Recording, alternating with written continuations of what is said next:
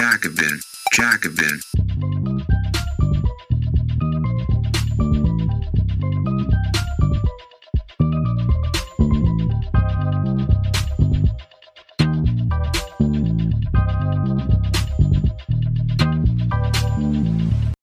Wirklich frei sind wir erst im Sozialismus. Der Sozialismus schränkt die Freiheit ein, behaupten Rechte. Das Gegenteil ist der Fall. Von David Harvey, übersetzt von Thomas Zimmermann. Ich hielt vor einiger Zeit einen Vortrag in Peru, als die Studierenden die Frage aufwarfen, erfordert der Sozialismus, dass wir unsere individuelle Freiheit aufgeben? Die Rechten haben es geschafft, sich den Begriff der Freiheit anzueignen und ihn als Waffe im Klassenkampf gegen uns Linke einzusetzen. Der Vorwurf lautet, Sozialismus und Kommunismus würden das Individuum der staatlichen Kontrolle unterwerfen, und das gelte es um jeden Preis zu verhindern. Ich antwortete, wir müssten an der Idee festhalten, dass jedes sozialistische Projekt auch ein Kampf für die Freiheit sein muss. Die Erlangung individueller Freiheiten, so argumentierte ich, ist ein zentrales Ziel des emanzipatorischen Projekts des Sozialismus. Doch um das zu erreichen, müssen wir erst gemeinsam eine Gesellschaft aufbauen, in der wir alle die nötigen Voraussetzungen und Möglichkeiten haben, um unsere individuellen Potenziale zu entfalten. Marx und die Freiheit. Marx hatte ein paar interessante Dinge zu diesem Thema zu sagen. Etwa stellte er fest, dass das Reich der Freiheit da anfängt, wo wir das Reich der Notwendigkeit hinter uns lassen. Freiheit ist bedeutungslos, solange man nicht genug zu essen hat, oder wenn einem der Zugang zu angemessener Gesundheitsversorgung, Wohnraum, Transportmitteln, Bildung und dergleichen verwehrt wird.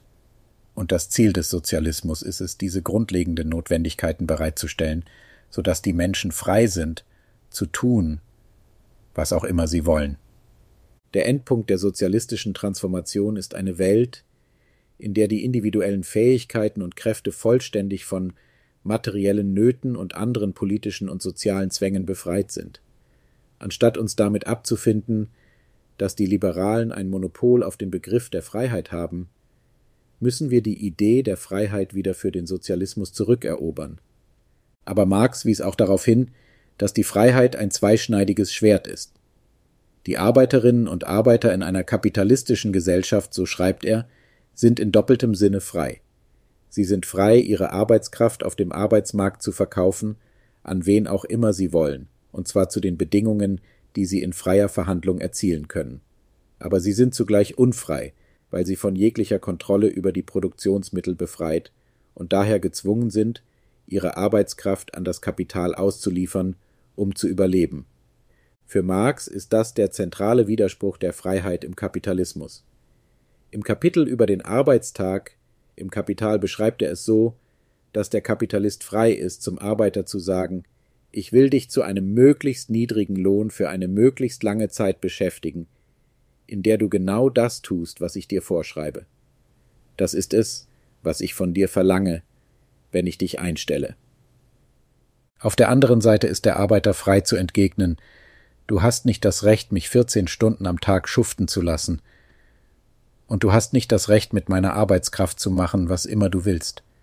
Vor allem nicht, wenn das meine Gesundheit und mein Wohlbefinden gefährdet und mein Leben verkürzt. Ich bin ausschließlich dazu bereit, eine faire Tagesarbeit zu einem fairen Tageslohn zu leisten. Das Gesetz des Austauschs, sagt Marx, gibt beiden Seiten gleichermaßen Recht. Und bei gleichem Recht, so fährt er fort, entscheidet die Gewalt. Es ist also der Klassenkampf zwischen Kapital und Arbeit, der in dieser Frage die Entscheidung fällt. Wie dieser Kampf ausgeht, beruht somit auf dem Kräfteverhältnis zwischen den Klassen, welches unter Umständen auch von Druck und Gewalt gezeichnet sein kann. Ein zweischneidiges Schwert. Es ist hilfreich, sich diese Idee der Zweischneidigkeit der Freiheit noch genauer anzusehen. Eine der besten Ausarbeitungen dieser These findet sich in dem Buch The Great Transformation von Karl Polanyi. Darin erklärt Polanyi, dass es gute und schlechte Formen der Freiheit gibt. Zu den schlechten Formen der Freiheit gehören für Polanyi die Freiheit, seine Mitmenschen unbegrenzt auszubeuten, die Freiheit, übermäßige Gewinne zu machen, ohne der Gemeinschaft einen angemessenen Dienst zu erweisen, die Freiheit, technologische Erfindungen zum Nachteil der Allgemeinheit einzusetzen, die Freiheit, aus sozialen und natürlichen Katastrophen Profit zu schlagen oder auch zum eigenen Vorteil Katastrophen herbeizuführen. Aber, so Polanyi weiter, die Marktwirtschaft, unter der diese Freiheiten gedeihen, hat auch Freiheiten hervorgebracht, die wir hochhalten. Gewissensfreiheit, Redefreiheit, Versammlungsfreiheit, Vereinigungsfreiheit und die Freiheit, den eigenen Arbeitsplatz zu wählen. Zwar schätzen wir diese Freiheiten um ihrer selbst willen, jedoch sind sie zu einem großen Teil Nebenprodukte derselben Wirtschaft, die auch für die schlechten Freiheiten verantwortlich ist.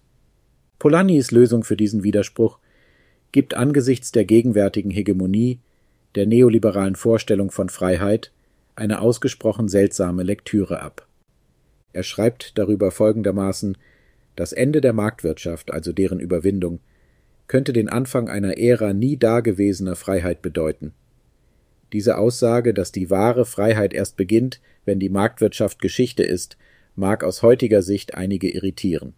Er fährt fort Rechtliche und praktische Freiheiten könnten größer und allgemeiner werden als je zuvor. Regelungen und Kontrolle könnten Freiheit nicht nur für die wenigen, sondern für alle verwirklichen. Freiheit nicht nur als ein schon vom Ansatz her pervertiertes Recht der Privilegierten, sondern als ein verbrieftes Recht, das weit über die engen Grenzen des politischen Bereichs in die innere Struktur der Gesellschaft schlechthin reicht. So werden alte Freiheiten und Bürgerrechte dem Fundus der neuen Freiheit hinzugefügt, der durch die Muße und die Sicherheit geschaffen wird, die eine Industriegesellschaft allen zu bieten vermag. Eine solche Gesellschaft kann es sich leisten, gleichermaßen gerecht und frei zu sein. Freiheit ohne Gerechtigkeit. Diese Idee einer Gesellschaft, die sowohl auf Gerechtigkeit als auch auf Freiheit beruht, war Teil der politischen Agenda der Studentenbewegung der 1960er Jahre und der sogenannten 68er Generation. Damals waren beide Forderungen weit verbreitet Freiheit vom Zwang des Staates, Freiheit vom Zwang des Kapitals, Freiheit von den Zwängen des Marktes, aber gepaart mit einem Verlangen nach sozialer Gerechtigkeit. Die politische Antwort, die der Kapitalismus in den 1970er Jahren darauf fand, ist durchaus interessant. Diese Forderungen wurden nach und nach abgehakt, nach dem Motto Wir geben euch Freiheiten, wenn auch mit einigen Vorbehalten, aber im Gegenzug vergesst ihr das mit der Gerechtigkeit. Das Gewähren von Freiheiten hatte seine Grenzen. Im Wesentlichen bedeutete es einfach die Freiheit der Wahl auf dem Markt. Der freie Markt und die Freiheit von staatlicher Regulierung waren die Antworten des Kapitals auf die Frage der Freiheit. Aber an Gerechtigkeit war nicht zu denken. Die würde der Wettbewerb auf dem Markt liefern, der angeblich so funktionieren würde, dass am Ende alle bekommen, was ihnen zusteht.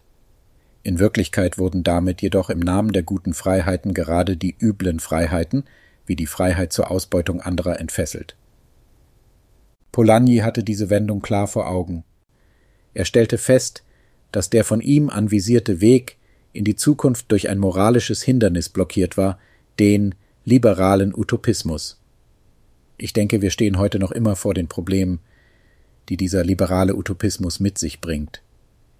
Schließlich ist diese Ideologie in unseren medialen und politischen Diskursen allgegenwärtig. Der liberale Utopismus gehört zu den Dingen, die der Verwirklichung tatsächlicher Freiheit im Wege stehen. Planung und Kontrolle, schrieb Polanyi, werden als Verleugnung der Freiheit angegriffen. Freies Unternehmertum und Privateigentum werden als Wesensmerkmale der Freiheit deklariert, und es heißt, keine auf anderen Grundlagen errichtete Gesellschaft verdiene es, frei genannt zu werden. Das war es, was die Ideologen des Neoliberalismus vorbrachten. Jenseits des Marktes. Eine der Schlüsselfragen unserer Zeit ist für mich folgende.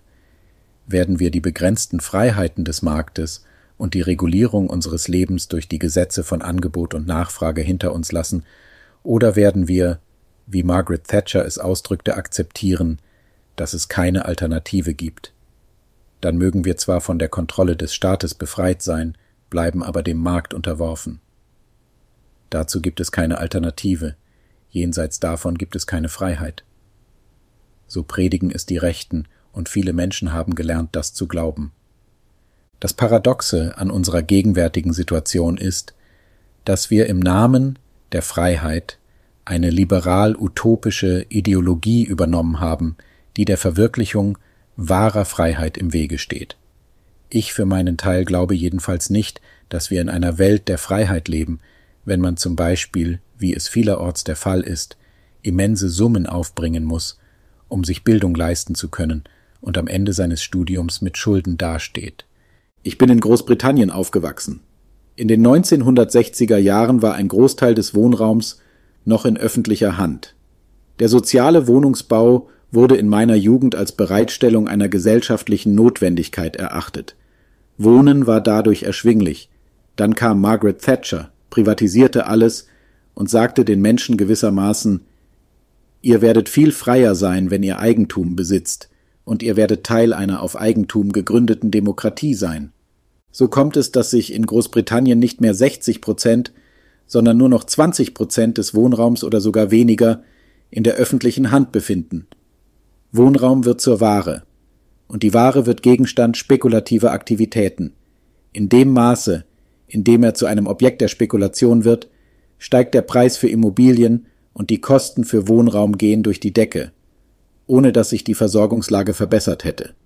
Unsere Art des Wohnungs- und Städtebaus verschafft der Oberschicht enorme Freiheit, während sie zugleich für den Rest der Bevölkerung Unfreiheit produziert. Ich denke, das meinte Marx, als er sagte, dass wir das Reich der Notwendigkeit überwinden müssen, um in das Reich der Freiheit einzutreten. Das Reich der Freiheit. Auf diese Weise schränken die Marktfreiheiten unsere Möglichkeiten ein. In Anbetracht dessen muss die sozialistische Perspektive Polangis Vorschlag folgen, und die Frage des Zugangs zur Freiheit, des Zugangs zum Wohnen kollektivieren. Wir übertragen also die Frage dieses Zugangs vom Markt in die öffentliche Hand. Wohnen im öffentlichen Sektor ist unser Slogan. Die Dinge in die öffentliche Hand zu geben, ist einer der Grundzüge sozialistischer Politik in unserem heutigen System. Oft wird behauptet, wir müssten unsere Individualität aufgeben und auf etwas verzichten, um zum Sozialismus zu kommen. Zu einem gewissen Grad mag das stimmen. Aber wir können, wie Polanyi betonte, eine tiefere Freiheit erlangen, wenn wir nur über die grausame Wirklichkeit der individualisierten Freiheiten des Marktes hinausgehen. Ich verstehe Marx so, dass unsere Aufgabe darin besteht, den Bereich der individuellen Freiheit zu maximieren. Aber das kann nur gelingen, wenn die lebensnotwendigen Grundbedürfnisse gedeckt sind. Es ist nicht die Aufgabe des Sozialismus, alles zu regeln, was in der Gesellschaft vor sich geht. Vielmehr soll er dafür sorgen, dass alle Menschen mit den grundlegenden Notwendigkeiten des Lebens versorgt sind, dass sie ihnen frei zur Verfügung stehen, so dass sie frei sind zu tun, was sie wollen und wann sie es wollen. Fragt man heute eine Person, wie viel Freizeit sie hat, lautet die Antwort in der Regel praktisch gar keine. Alle Zeit ist eingenommen von diesem und jenem. Wirkliche Freiheit bedeutet, in einer Welt zu leben, in der wir alle freie Zeit haben, mit der wir anfangen können, was immer wir wollen. Das steht im Zentrum der Agenda des emanzipatorischen Projekts des Sozialismus. Darauf können und sollten wir alle hinarbeiten. Dies ist ein Auszug aus David Harveys neuem Buch The Anti-Capitalist Chronicles, erschienen bei Pluto Press. David Harvey ist Professor für Anthropologie und Geographie an der City University of New York. Dies war ein kostenlos hörbarer Artikel des Jacobin Magazins. Viermal im Jahr veröffentlichen wir eine gedruckte und digitale Ausgabe und auf jacobin.de schon über 1000 Artikel. Wenn du die Arbeit der Redaktion unterstützen möchtest, schließ gerne ein Abo ab über den Link www.jacobin.de slash podcast. Das schreibt man J-A-C-O-B-I-N Jacobin. Nur dank der Unterstützung von Magazinabonnentinnen und Abonnenten können wir unsere Arbeit machen mehr Menschen erreichen und kostenlose Audioinhalte wie diesen produzieren. Und wenn du schon ein Abo hast und mehr tun möchtest, kannst du gerne auch etwas an uns spenden via www.jacobin.de slash podcast. Den Link findest du auch in der Episodenbeschreibung. Vielen Dank.